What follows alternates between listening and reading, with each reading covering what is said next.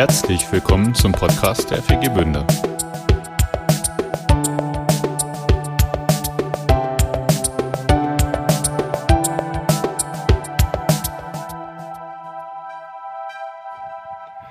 Ich weiß gar nicht, ob ihr es wisst, aber ich bin jemand, der genießt recht gern. Ja, ich mag das Gute und das Schöne hier auf dieser Welt, auf dieser Welt, die uns Gott gegeben hat für einen kleinen Zeitraum.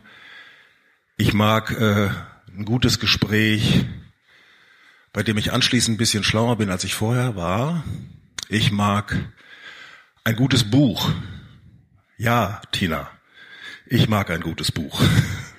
Und ich mag unser Buch, die Bibel.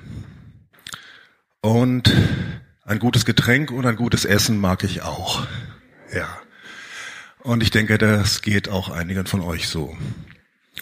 Und äh, ich mag auch die schönen Dinge. Ich mag äh, eine Blumenwiese. Ich mag Sonnenuntergang. Und ich mag auch ein schönes Antlitz. Deswegen habe ich mir Tina auserwählt.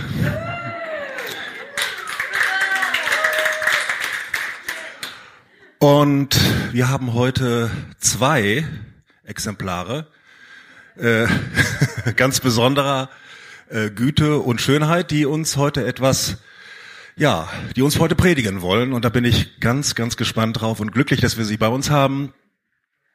Verena und Damaris. Wollt ihr zu mir kommen?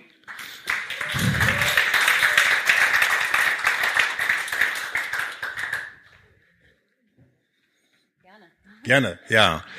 Bevor ihr loslegt mit der Predigt, vielleicht ein, zwei Worte zu den Dingen, die ihr macht außerhalb eurer Predigtzeit. Bei dir, Damaris, äh, weiß ich, du bist Lehrerin und hast eine gewisse Affinität zu Israel. Mehr weiß ich nicht. Vielleicht beginnst du. Ja, genau. Über unsere Israel-Freundschaft haben wir beide uns ein bisschen kennengelernt. Ja, ich bin Lehrerin. Aktuell habe ich ein viertes Schuljahr das ist ähm, einerseits eine traurige Geschichte, weil ich habe meine Kinder jetzt nur noch äh, drei Wochen und dann geht's in die Sommerferien und damit verlassen die ja dann die Schule. Andererseits ist das richtig spannend. Ich habe jetzt ähm, nächste oder übernächste Woche den ersten Elternabend für die Erstklässler. Die habe ich auch schon kennengelernt. Äh, da beginnt die Reise von vorne und ich muss ehrlich sagen, ich liebe diesen Beruf. Also es ist unfassbar schön mit ähm, Kindern eine Reise von, wenn alles gut läuft, vier Jahren zu machen und als Mensch ähm, in das Leben von so Kleinkindern hineinsprechen zu können. Genau, das ist äh, mein Beruf. Ich weiß nicht, was ich sonst noch so sagen soll. Ich bin im ICF in Bielefeld, in der Kirche. Genau, und sonst in der Freizeit bin ich oft bei Verena. Da kannst du ja jetzt mal erzählen, was da so passiert. Ja, ich bin Verena, die Zwillingsschwester. Ich arbeite auch mit Kindern, aber das Ganze eigentlich nur zu Hause. Ich habe drei Kinder. Der äh, Paul ist fünf und die Zwillinge, die werden jetzt bald zwei. Genau. Und ich bin eigentlich viel zu Hause. Und ähm, ja, was kann man sonst noch sagen? Ich äh, bin dann jetzt im Sommer die Mutter, die auf diesem Elternsprechtag sitzt. Nicht von Damaris, aber mein Sohn kommt jetzt im Sommer auch zur Schule. Genau, das ist für uns auch irgendwie so ein ganz neues Thema, was auf uns zukommt. Und ja, wir freuen uns, wenn Damaris kommt und dann die Kids rocken den Nachmittag über zu Hause. ja, von uns auch nochmal herzlich willkommen. Für mich ist das Genau, und man hört es schon so ein bisschen, aufgeregt bin ich. Für mich ist das auch eine Premiere, hier zu stehen und zu predigen. Äh, ich habe das bisher noch nie gemacht. Der Maris hat schon öfter gepredigt und ähm, ich habe mich aber trotzdem richtig gefreut, als der Maris gefragt hat, Mensch, wollen wir das nicht mal zu zweit machen? Es war also eine ähm, richtig coole Zeit, die wir schon verbracht haben, als wir uns vorbereitet haben auf die Predigt. Es ist immer cool, sich auf eine Predigt vorzubereiten, denn dann hat man Gelegenheit, so in die Gegenwart Gottes einzutauchen und was Neues zu lernen. Ähm, und das, was wir so erforscht haben und ähm, ja, was wir herausgefunden haben, das wollen wir heute gerne an euch weitergeben. Also damit herzlich willkommen in der Gegenwart Gottes. Zum Anfang äh, lade ich einmal nochmal bewusst den Vater ein, wobei Vater, wir sagen immer, wir laden dich ein, dabei bist du ja schon da. Wir wollen uns einfach nur mal bewusst machen, dass du auch hier in dem Raum bist. Und deine Gegenwart einfach nochmal so willkommen heißen und dir auch mit unserem Herz sagen, wie dankbar und wie fröhlich wir sind, dass wir deine Kinder sein können, dass du unser Vater bist. Ich bete, dass du die Herzen der Zuhörer jetzt öffnest für das, was wir jetzt erklären. Und dann, ähm, ja, segne die Zeit jetzt. Amen. Psalm 84, Vers 3. Meine Seele verlangt und sehnt sich nach den Vorhöfen des Herrn. Mein Leib und Seele freuen sich in dem lebendigen Gott. Der Vogel hat ein Haus gefunden und die Schwalbe ein Nest für ihre Jungen. Deine Altäre, Herr Zebaoth, mein König und mein Gott. Wohl denen, die in deinem Hause wohnen, denn sie loben dich immer da. Wohl den Menschen, die dich für ihre Stärke halten und von den Herzen dir nachwandeln. Wenn sie durchs dürre Tal ziehen, wird es ihnen zum Quellgrund. Ihr und Frühregen hüllt es in Segen. Sie gehen von einer Kraft zur anderen. Denn ein Tag in den Vorhöfen ist besser als sonst tausend. Ja, das ist der Psalm 84 und ich finde ein äußerst erfrischender Psalm. Ist einer von denen, die gar nicht so bekannt sind. Als ich diesen Psalm zum ersten Mal gelesen habe, ist mir sofort Vers 3 ins Auge gesprungen. Meine Seele verlangte und sehnte sich nach den Vorhöfen des Herrn. Nun jubeln mein Herz und mein Leib dem lebendigen Gott zu. Dieser Mensch erlebt alleine schon in den Vorhöfen des Herrn vollkommene Freude. Und diese Freude, diese Begeisterung, diese Erfüllung, diese Befriedigung bringt er mit seinem ganzen Körper zum Ausdruck, jubelnd. Für den Beter dieses 84. Psalm ähm, scheint der Ort aller Sehnsüchte, aller Hoffnungen, das Paradies, der Tempel zu sein. Und somit der Wohnort Gottes. Seine Wohnung. Es ist, als wäre der Tempel der Ort, wo er wirklich hingehört, wo er zu Hause ist, wo seine Seele aufatmen kann, wo er einfach nur sein kann der Ort, an dem er sich sicher fühlt, wie ein Vogel in seinem Nest. Dieser Psalmbeter, der sehnt sich nach Gott, nach der Gegenwart des lebendigen Gottes. Vielleicht, weil er ahnt, dass er in dieser Gegenwart er selbst sein kann. Vielleicht, weil er weiß, dort zu finden, wonach er strebt. Liebe, Anerkennung, Zufriedenheit, Glück, Ruhe. Vielleicht, weil ihm bewusst ist, dass er in der Gegenwart seines Schöpfers ganz Mensch sein kann, so wie Gott ihn gemeint hat. Vielleicht, weil er erkannt hat, dass es nichts Schöneres auf der Welt gibt, als sich von Gott ansehen zu lassen lieben zu lassen. Einfach so, ohne Gegenleistung. Er fühlt, es gibt hier auf der Erde einen Ort, der nicht von den alltäglichen Problemen bestimmt und durchdringt ist. Abseits von allen äußerlichen und innerlichen Zwängen, Verpflichtungen, Erwartungen, die es alle zu erfüllen gilt. Johann Wolfgang Goethe hat mal gesagt, hier bin ich Mensch, hier darf ich sein. Wobei für uns passt eigentlich besser, hier bin ich Gottes Kind, hier gehöre ich hin. Für unseren äh, Psalmbeter ist noch der Tempel in Jerusalem, dieser Ort der Sehnsuchtsstillung, der Ort der Gegenwart Gottes. Aber mit der Zerstörung dieses Tempels im Jahre 70 nach Christus musste das jüdische Volk lernen, ohne diesen Sehnsuchtsort auszukommen. Denn seitdem leben die Menschen ohne ein irdisches, monumentales, von Menschen gebautes Gebäude Gottes. Ja. Aber nicht ohne Gott. Und auch nicht ohne Tempel. Der Tempel existiert.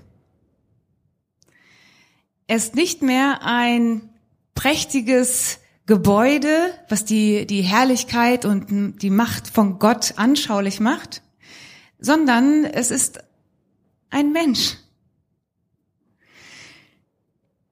Wir lesen in Johannes 14, Vers 23 folgendes. Da sagt nämlich Jesus, wenn jemand mich liebt, dann wird er mein Wort befolgen und mein Vater wird ihn lieben. Und wir werden zu ihm kommen und Wohnung bei ihm machen. Die ziehen bei dir ein. Der Ort von Gottes Gegenwart bist du. Seid ihr. Sind wir.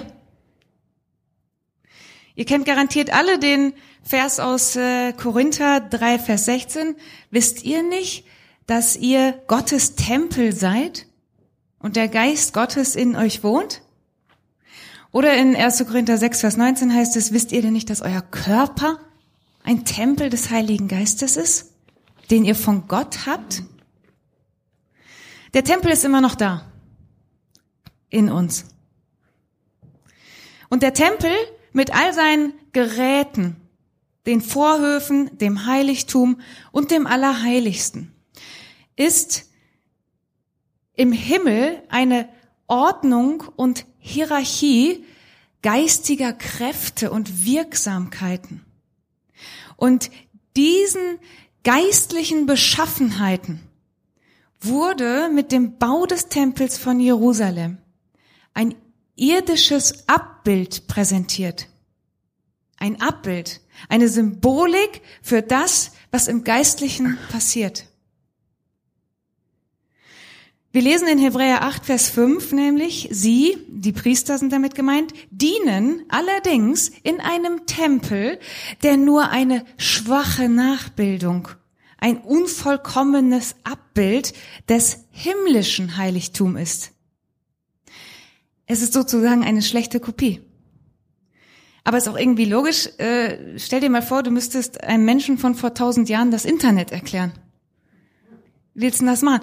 Ja, da hast du so einen Kasten und da sind Wörter und Bilder drin und jeder kann die Wörter und Bilder sehen, der auch so einen Kasten hat. Hä? Der himmlische Tempel das ist so viel tiefgreifender, als wir wahrscheinlich begreifen können. Eine Entität der geistlichen Realität. Der Tempel, ein Ort, der das Wohnen Gottes beschreibt. Ich weiß nicht, ob ihr den QR-Code draußen gescannt habt. Falls ja, findet ihr auf eurem Handy ähm, ein ein Grundriss äh, des Tempels von Jerusalem. Da seht ihr einmal ähm, den Vorhof der Frauen.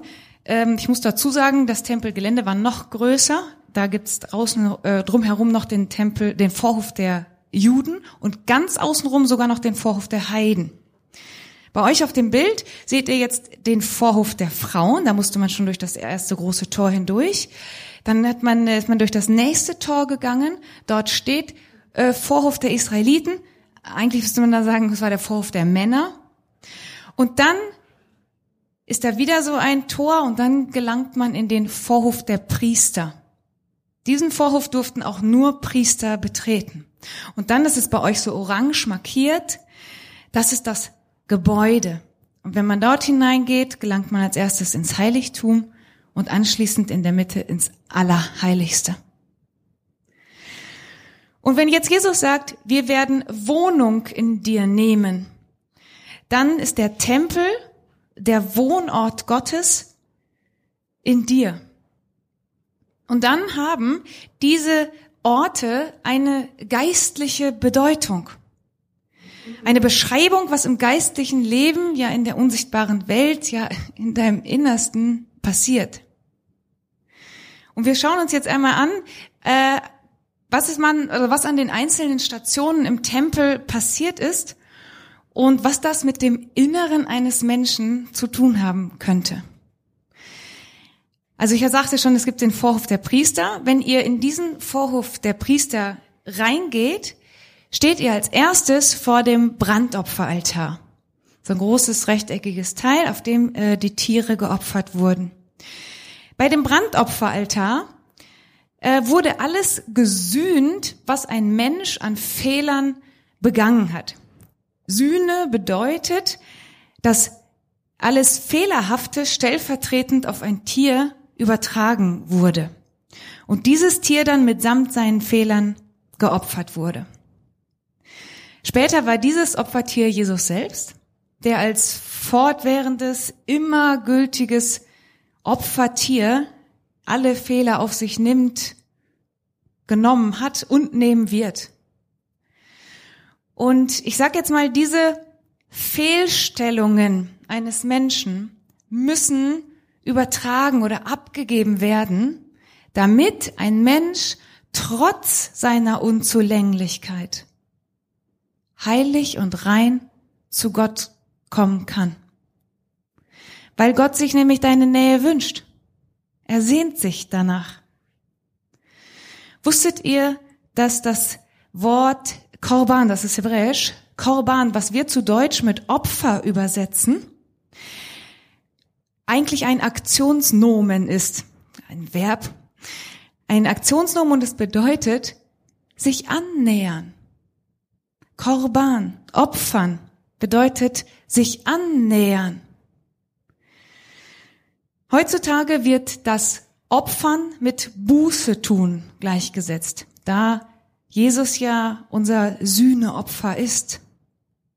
Und es beschreibt hier den Prozess, ähm, dass man sich dieser Fehlstellung der Sünde äh, bewusst wird und erkennt, hey, das, das, war, das war nicht gut.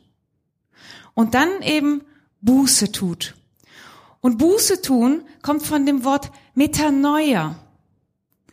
Das ist einmal Meta, das heißt um oder nach, und Noen, das heißt denken. Buße tun heißt also umdenken oder nachdenken. Da passiert eine Sinnesänderung, eine Umkehr des Denkens.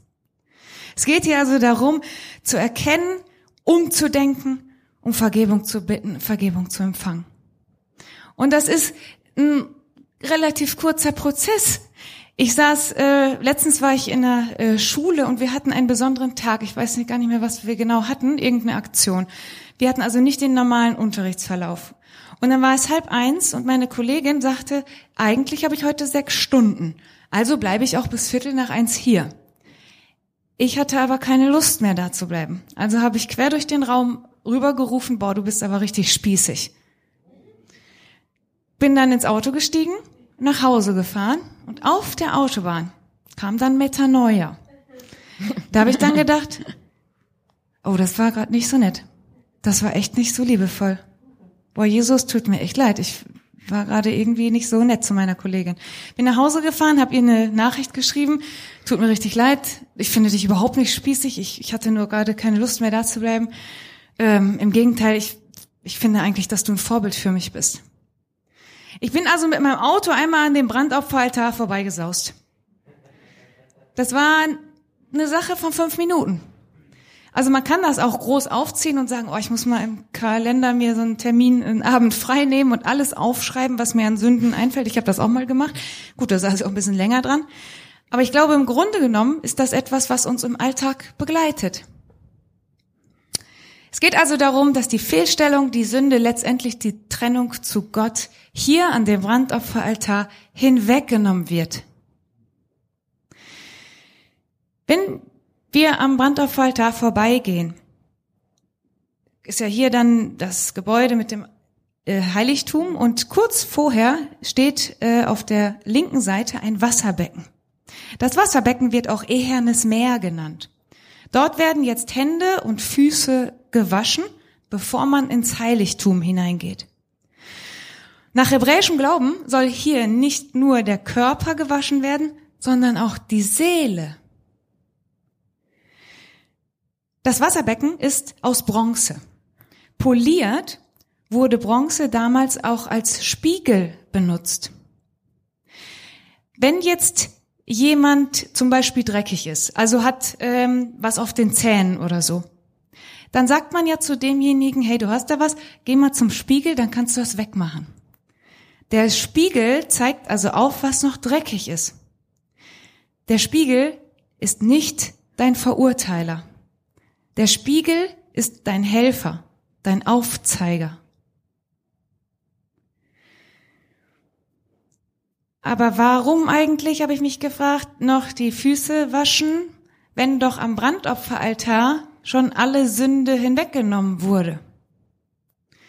Ganz interessant zu wissen, wer damals ähm, zu einem Abendessen eingeladen war, der hat sich zu Hause komplett gewaschen, komplett gereinigt. Aber auf dem Weg zu dem Gastgeber wurden die Füße wieder dreckig und staubig. Und deshalb wurde am Hauseingang dann wurden die Füße von einem Diener gewaschen, bevor man ins Haus hineingegangen ist. So ähnlich steht jetzt auch das Wasserbecken am Eingang zum Heiligtum. Und erinnert ihr noch euch an die ähm, Fußwaschung, die Jesus bei seinen Jüngern gemacht hat? Petrus wollte sich auf gar keinen Fall die Füße von Jesus waschen lassen. Und da hat Jesus zwei interessante Sachen gesagt. Zum einen hat er erklärt, hey Petrus, wenn ich dich nicht wasche, dann hast du keinen Anteil an mir. Und weiterhin erläutert er, wer gewaschen ist, bedarf nichts als noch die Füße waschen, denn er ist ganz rein. Am Brandopferaltar wird deine ganze Sünde hinweggenommen. Am Wasserbecken wird dann auch noch der Dreck hinweggenommen, auf dem du gewohnheitsmäßig jeden Tag stehst. Wenn du sündigst, hat das oftmals eine dreckige Wurzel, einen dreckigen Grund. Neid, Eifersucht, Bitterkeit, Faulheit, wie in meinem Fall, Sobald deine Sünde hinweggenommen wurde, bist du ganz rein. Das ist die Wahrheit über dich. Aber Gewohnheiten, Überzeugungen haben es zur Aufgabe, dich wieder zurückzuholen. Das ist bei guten Gewohnheiten und guten Überzeugungen äh, ein guter Mechanismus. Bei schlechten Gewohnheiten und schlechten Überzeugungen ist das eher kontraproduktiv. Du benötigst also einen Spiegel, jemanden, der dir aufzeigt, warum du dich so verhältst, was deine inneren Motive sind hinter deinem Verhalten. Am Wasserbecken zeigt Gott dir also auf, warum du tust, was du tust und wäscht dich auch noch davon rein. Ihr merkt jetzt schon dieses befreite Gefühl, was so langsam aufkommt, allein bei dem Gedanken daran, völlig fehlerfrei zu sein und rein. Und es gibt einen Bibelvers, der steht in Matthäus 5, Vers 8, da heißt es, glückselig sind die, die reinen Herzens sind. Achtung, denn sie werden Gott sehen. Also auf unserer kleinen Tempelreise sind wir jetzt ganz rein, das Verhalten und die Motive dahinter. Die Reise geht weiter. Wir haben jetzt ein reines Herz auf zu Gott. Wir betreten das Heiligtum. Im Heiligtum gibt es drei äh, Gegenstände. Einmal die Schaubrote, den siebenarmigen Leuchter und den Räucheraltar. Wenn wir reinkommen ins Allerheiligste, sehen wir als erstes die Lechem Hapanim. Lechem Hapanim heißt, wörtlich übersetzt, Brote des Angesichts. Diese Schaubrote waren eine ständige Opfergabe. Die lagen also jeden Tag dort, dort aus und die wurden am Sabbat immer von den Priestern aufgegessen und dann wurden neue Schaubrote hingelegt. Und zur Zeit des zweiten Tempels ähm, wurde, dieser Tisch mit den Schaubroten von den Priestern an diesen drei Wallfahrtsfesten, Pessach, Shavuot und Sukkot, von den Priestern aus dem Tempel rausgeholt und vor den Tempel gestellt, damit die jüdischen Pilger, die alle zu diesen Festen zum Tempel gereist sind, den Tisch mit den Schaubroten ansehen konnten. Und dann haben sich die Priester neben den Schaubrottisch gestellt und ausgerufen, seht Gottes Liebe für euch. Ich dachte nur so, cool, dass Gott sich etwas zu essen ausgedacht hat, um seine Liebe zu präsentieren. Das ist mir schon mal sehr sympathisch. Dieser, ähm, und ach genau, die Pilger haben sich also diese Brote angeschaut und erst dadurch, dass sie äh, die Brote angesehen haben, war für die Juden damals das Gebot erfüllt, dreimal im Jahr das Angesicht Gottes aufzusuchen. Das war ein jüdisches Gebot. Und dieser Schaubrottisch war übrigens das einzige Inventar des Tempels, was die Gläubigen zu sehen bekamen. Und ich glaube, deshalb hat Luther diese Brote auch mit Brote des Angesichts über, äh, mit Schaubrote übersetzt, anstatt mit Brote des Angesichts. Diese Brote waren eine Erinnerung, und zwar an das Mahl, was äh, Mose und Aaron und äh, wer war da noch bei? Abihu, Nadab, die 70 Ältesten, damals auf dem Berg von Sinai zu sich genommen haben. Und zwar unmittelbar, nachdem Mose das Angesicht Gottes gesehen hatte. Deshalb vermutlich auch der Begriff Brote des Angesichts. Bei den Schaubroten finden wir also die Aufforderung, Gottes Angesicht aufzusuchen und gleichzeitig die Tatsache, dass Gott uns von Angesicht zu Angesicht begegnen will, weil er uns liebt. Seht Gottes Liebe für euch. Weiterhin gibt es in dem ähm, Heiligtum den siebenarmigen Leuchter. Da wird auch Menora genannt und diese Menora ist aus reinem Gold geschmiedet und zwar aus 36 Kilo für einen Leuchter. Äh, er stellt eines der ältesten jüdischen ähm, Symbole dar und befindet sich aktuell immer noch auf dem israelischen Staatswappen. Und dieser Leuchter stellt für die Juden die Anwesenheit Gottes dar. Denn Gott ist für die Juden Licht. Und er ist auch das einzige Licht im Tempel. Und erinnert uns irgendwie zwangsläufig an die Aussage von Jesus, ich bin das Licht der Welt. Wer mir nachfolgt, wird nicht im Finsternis wandeln, sondern das Licht des Lebens haben. Das sagt er im Johannesevangelium. Und im Matthäusevangelium sagt er dann noch, ihr seid das Licht der Welt. Ja klar, wenn Jesus in uns Wohnung nimmt, dann nimmt das Licht in uns Wohnung. Und dieses Licht in den Leuchtern des Heiligtums brannte übrigens Tag und Nacht, das ging nie aus. Und nur deshalb, weil die Priester jeden Tag die Dochte gereinigt haben und Öl nachgefüllt haben. Wenn Jesus also sagt, du bist das Licht, dann bist du der Docht und Jesus ist das Licht in dir. Und die Leuchter wurden täglich mit Öl gefüllt. Täglich. Wenn wir in das Buch Sacharja gucken in der Bibel, in Kapitel 4, sehen wir, dass Öl ein Sinnbild ist für den Geist Gottes, den Heiligen Geist. Tja, jetzt sage ich nur, lasst euch vom Heiligen Geist füllen. Brennen tut ihr dann ganz von alleine. Der Leuchter ist also das irdische Abbild für die Art und Weise, die Gott sich ausgedacht hat, sich mit seinem Geist und dir zu verbinden, damit du Licht sein wirst, damit du zum Licht dazugehörst. Als letztes finden wir im, Aller, äh, im Heiligtum den Räucheraltar. Und zwar steht der direkt vor dem Vorhang zum Allerheiligsten. Und auf diesem Räucheraltar wurde wohlriechender Weihrauch ähm, verbrannt. Und äh, in 2. Mose 30, Vers 8 heißt es dazu, die Räucheropfer sollen dort regelmäßig in meiner Gegenwart verbrannt werden. Dies gilt für alle Zeiten. Hier passiert also etwas, was für alle Zeiten gilt. Zeitlose Prinzipien. Weiterhin sagt Gott in 2. Mose 30, Vers 10, dieser Altar ist in besonderem Maße heilig. Er gehört mir, dem Herrn. Weihrauch steht in der Bibel symbolisch für Gebet und Anbetung. Wie wir im Psalm 141, Vers 2 lesen können, nimm mein Gebet als ein Räucheropfer an. Oder kennt ihr die Geschichte von Zacharias?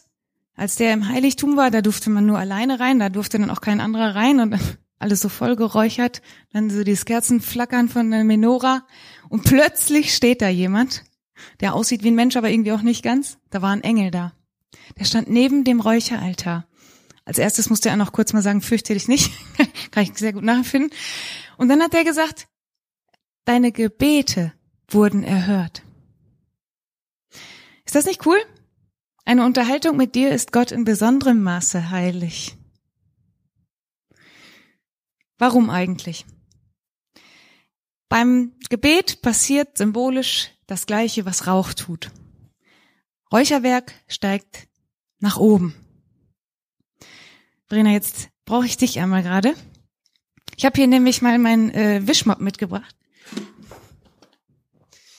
Und ich habe jetzt nicht den Eindruck, dass das hier dreckig wäre. Ich wollte jetzt nicht, dass du wischt. Wir machen jetzt mal ein kleines Experiment. Ähm, stell dich mal weiter nach da.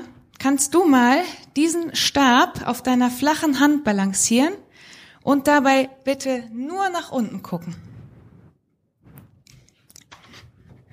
Warte. Dankeschön.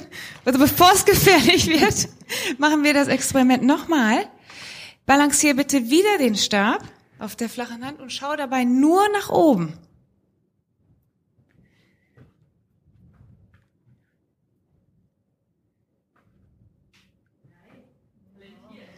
Ein Applaus für Verena.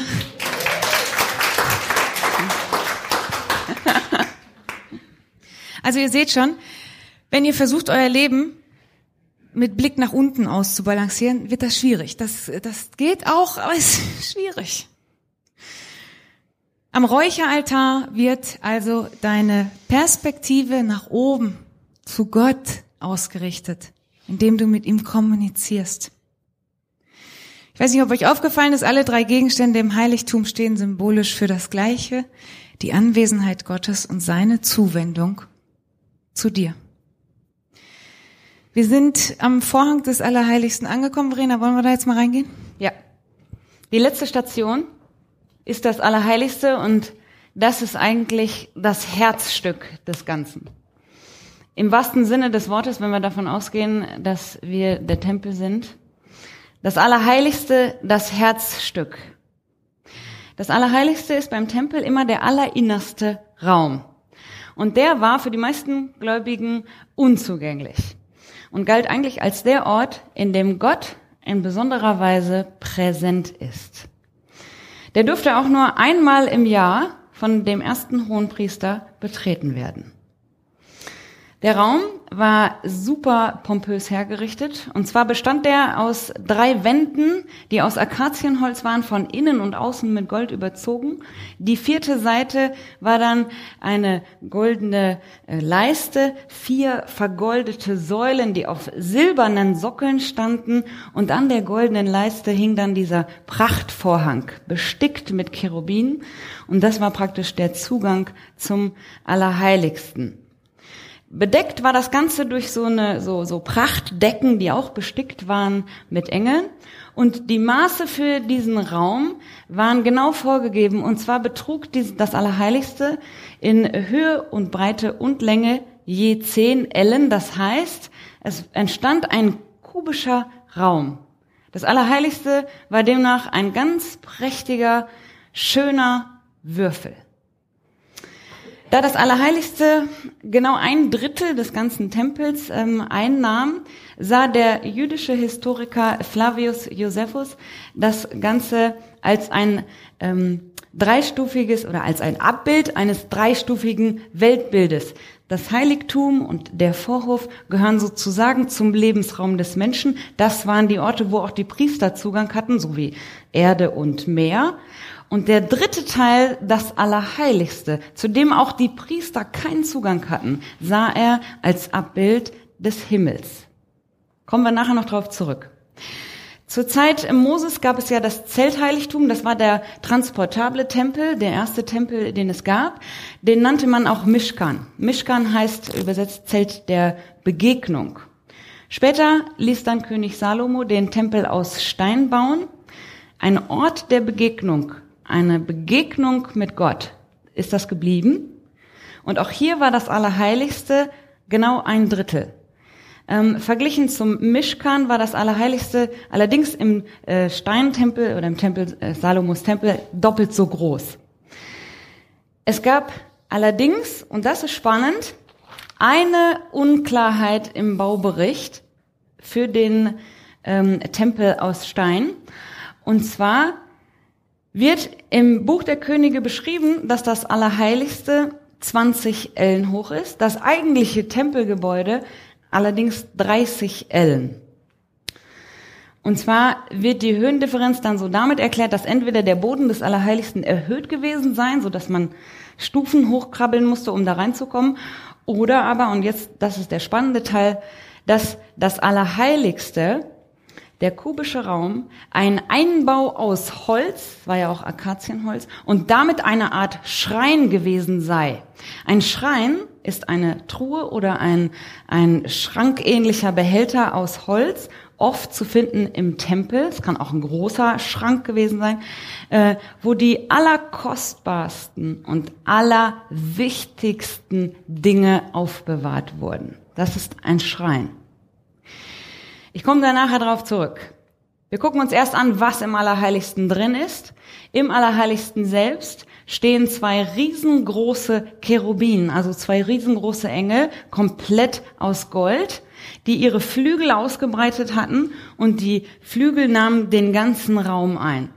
Unter diesen vergoldeten Engeln fand dann die Bundeslade ihren Platz.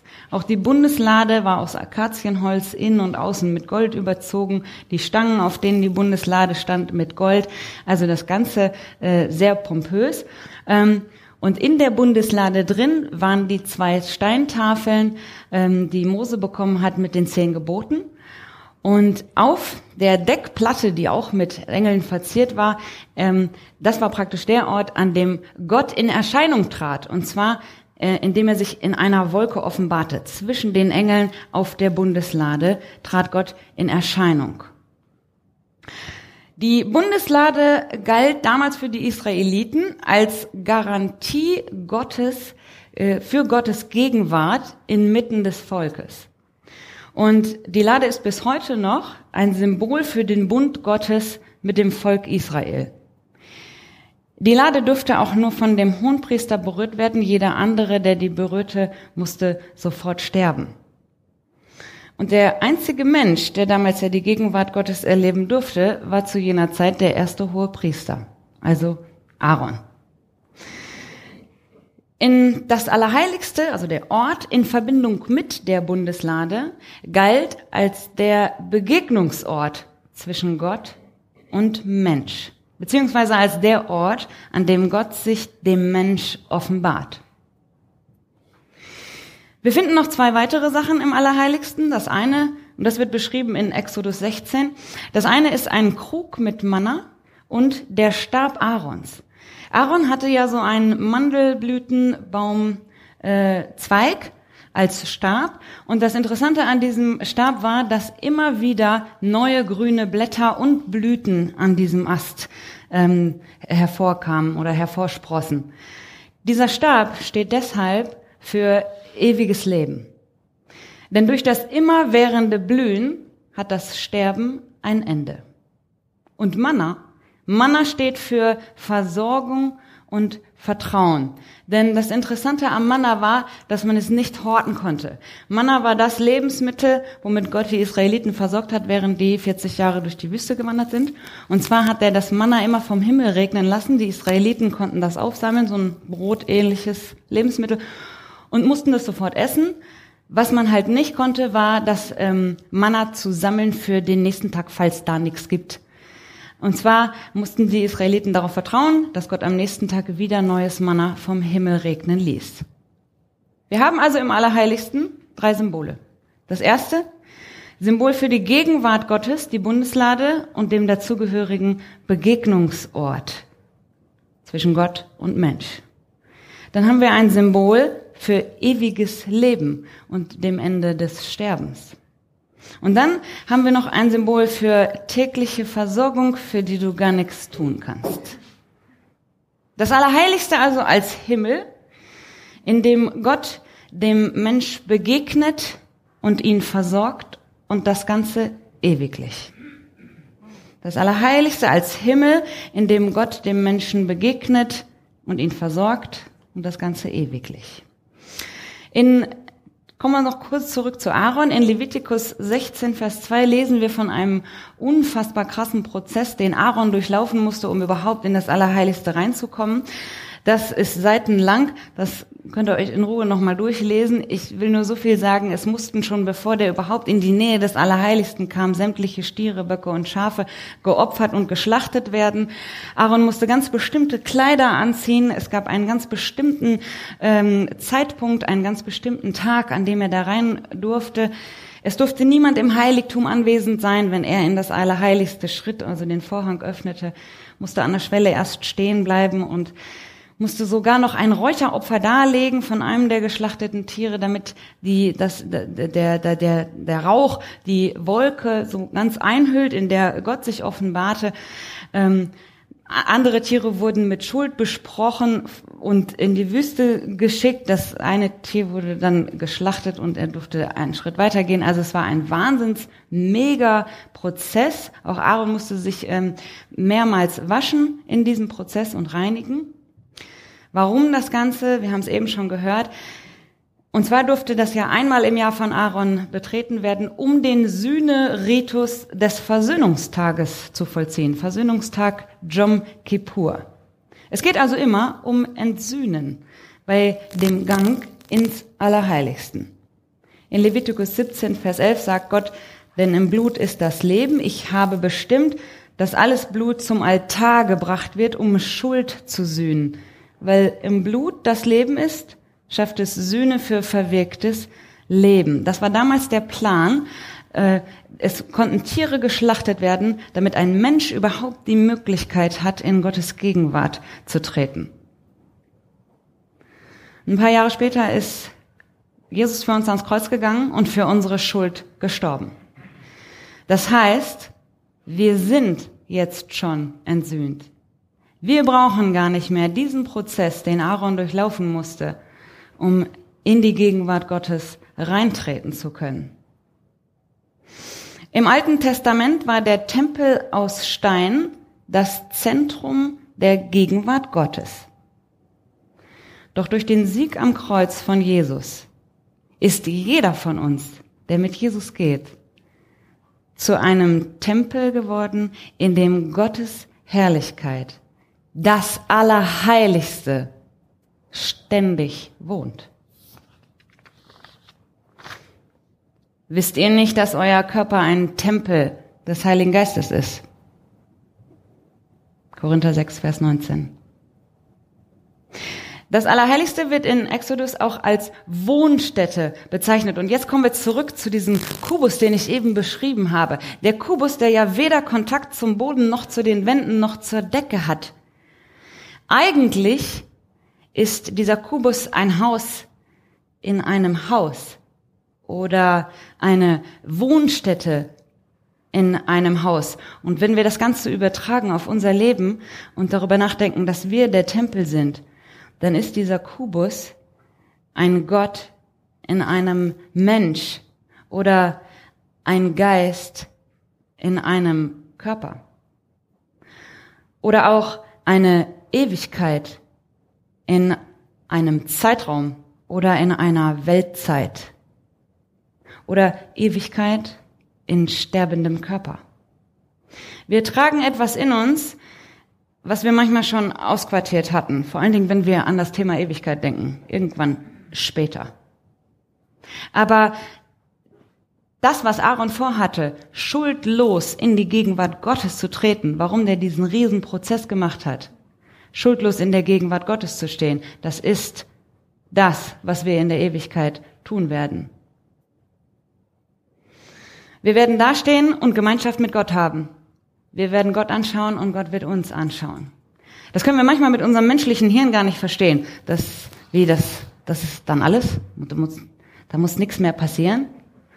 Ein guter Freund von mir hat mal gesagt, eigentlich können wir Gott nur mit dem Herzen ganz verstehen. Unser Hirn spielt da manchmal gar nicht mehr mit.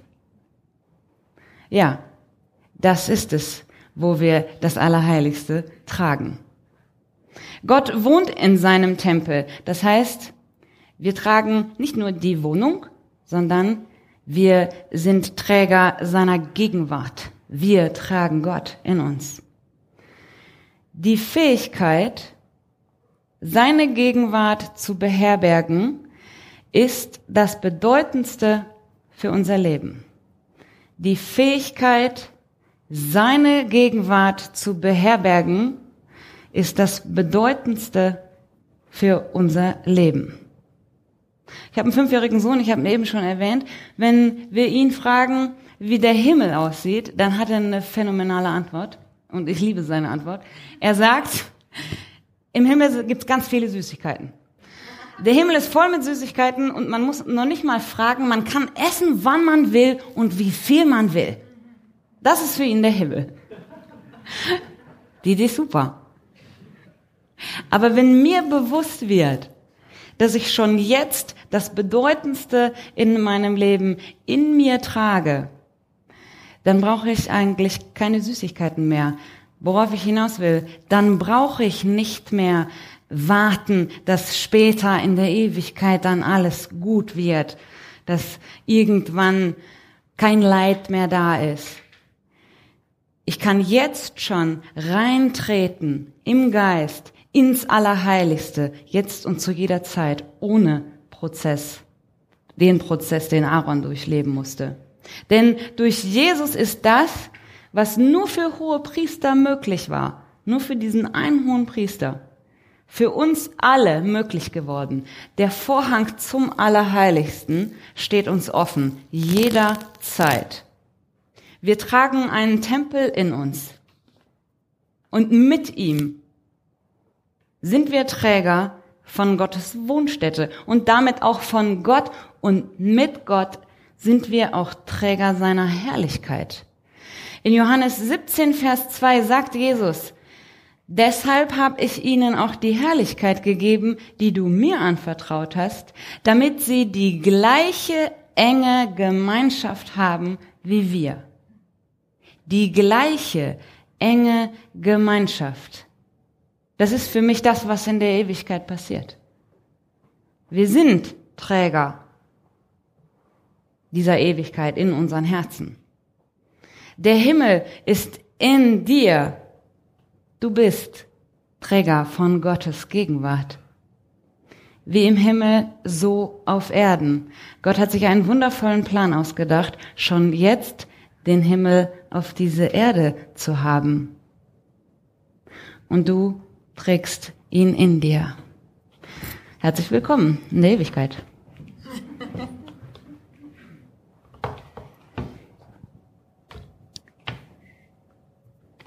Vorhof geht es um dich. Du bist gereinigt, sauber gemacht, dein Verhalten, die dazugehörenden Motive gelöscht. Im Heiligtum geht es um das, was Gott für dich bereithält die Einladung, sein Angesicht sehen zu können, die Erfüllung mit dem Heiligen Geist. Die Tatsache, dass du mit Gott reden kannst, dass er dich hört, dass du dich auf ihn fokussierst, dass du mit ihm redest. Dann geht es ins Allerheiligste. Alles für eine Begegnung mit Gott wurde vorbereitet. Im Allerheiligsten begegnest du Gott. rein, gewollt und geliebt. Und wir haben uns mal so ein bisschen überlegt, wie das im alltäglichen Leben denn eigentlich aussehen könnte. Ja. Wir haben, genau, wir haben äh, ein Beispiel, wie das aussehen könnte. Ähm, das ist ja dann immer sehr theoretisch, so ja, wie kann ich, wie trete ich rein ins Allerheiligste? Ähm, wir haben so ein ganz menschliches äh, Gefühl mal durchgespielt. Nehmen wir mal an, du siehst eine Person, die, die sehr schön aussieht. Befindest du dich geistlich noch vor dem Tempel, dann könnte es sein, dass du ausschließlich Neid empfindest und wünschtest, du sähst genauso aus. Diese Locken und sie ist immer dünn und ich immer mit dieser Rolle und oh, so, kennen wir alle. Frauen noch mehr vielleicht, ich weiß nicht. ähm, genau. Und es könnte sogar sein, dass der Neid bewirkt, dass du über die Person lästerst, also dass Missgunst auch noch mit reinrutscht.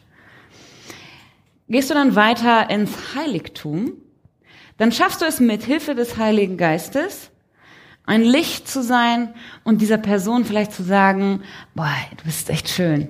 So. Schön, dass du hier bist. Lob auszusprechen, was Gutes zu tun, was Gutes zu sagen. Und ähm, du gehst mit deinem Neid, der dir offenbart wurde, Wasserbecken, ähm, zu Gott und redest mit ihm über deine Gefühle. Das kennen wir auch alle, wenn wir feststellen, oh, ey, das, das ist jetzt gerade, das fühlt sich komisch an und das ist destruktiv und so, dann, dann suchen wir das Gebet, dann suchen wir Gott und reden mit ihm darüber. Was ja schon, dann haben wir uns gefragt, was ist, was ist denn dann das Allerheiligste, wenn das nur, nur nah dran ist? Uns kam folgender Gedanke. Im Allerheiligsten fühlst du in Gemeinschaft mit Gott, dass Schönheit geschaffen wurde, damit der Betrachter sich daran erfreut. Und nicht, weil der schöne Mensch besser dran ist, ein Glück gehabt hat hier im Leben oder mehr gesegnet wurde oder ja, einfach so besser dasteht. Die Schönheit des anderen, beziehungsweise das kann man auch ersetzen mit die Fähigkeiten des anderen, sind dafür da, damit du an ihnen Freude hast. Und wenn du das so fühlst, dann hat Neid überhaupt gar keine Autorität mehr, gar keinen Platz, weil die Schönheit des anderen ist ein Geschenk für dich. Gott hat uns deshalb unterschiedlich geschaffen, damit wir aneinander profitieren. So stellen wir uns das Allerheiligste vor. genau. Ähm, es gibt einen Satz, den hat äh, Meister Eckhart heißt er, im 13. Jahrhundert mal gesagt, Gott ist immer in uns. Nur wir sind selten zu Hause. Immer unterwegs, immer weg. Kann schon sein, dass wir des Öfteren vor dem Brandopferaltar stehen bleiben ne? und unsere Fehlerhaftigkeit betrachten und uns bemitleiden. Wenn es gut läuft, landen wir noch beim Wasserbecken und verstehen das Warum dahinter. Aber wie oft landen wir eigentlich mit unseren Gefühlen, all unseren Gedanken, unserem ganzen Sein im Allerheiligsten? Lass dich doch mal einladen von Gott ins Allerheiligste. Lass dir doch mal zeigen von Gott, wie es im Allerheiligsten ist. Vielleicht wie es da aussieht. Ich bin diese Reise gegangen und dann stand ich vor dem Vorhang und es war so, als hätte einer da so ein bisschen nur weggemacht. Und dann habe ich da reingeguckt und dann hörte ich Musik. Wundervolle Musik. Und dann sah ich ganz viele Engel und die haben alle gesungen. Das passte zu diesem Song. Und die haben alle gesungen, ich liebe dich. Und ich wusste, das, was die Engel gerade singen, das ist das, was, was Gott sagt. Und dann sah ich Gott in der Mitte.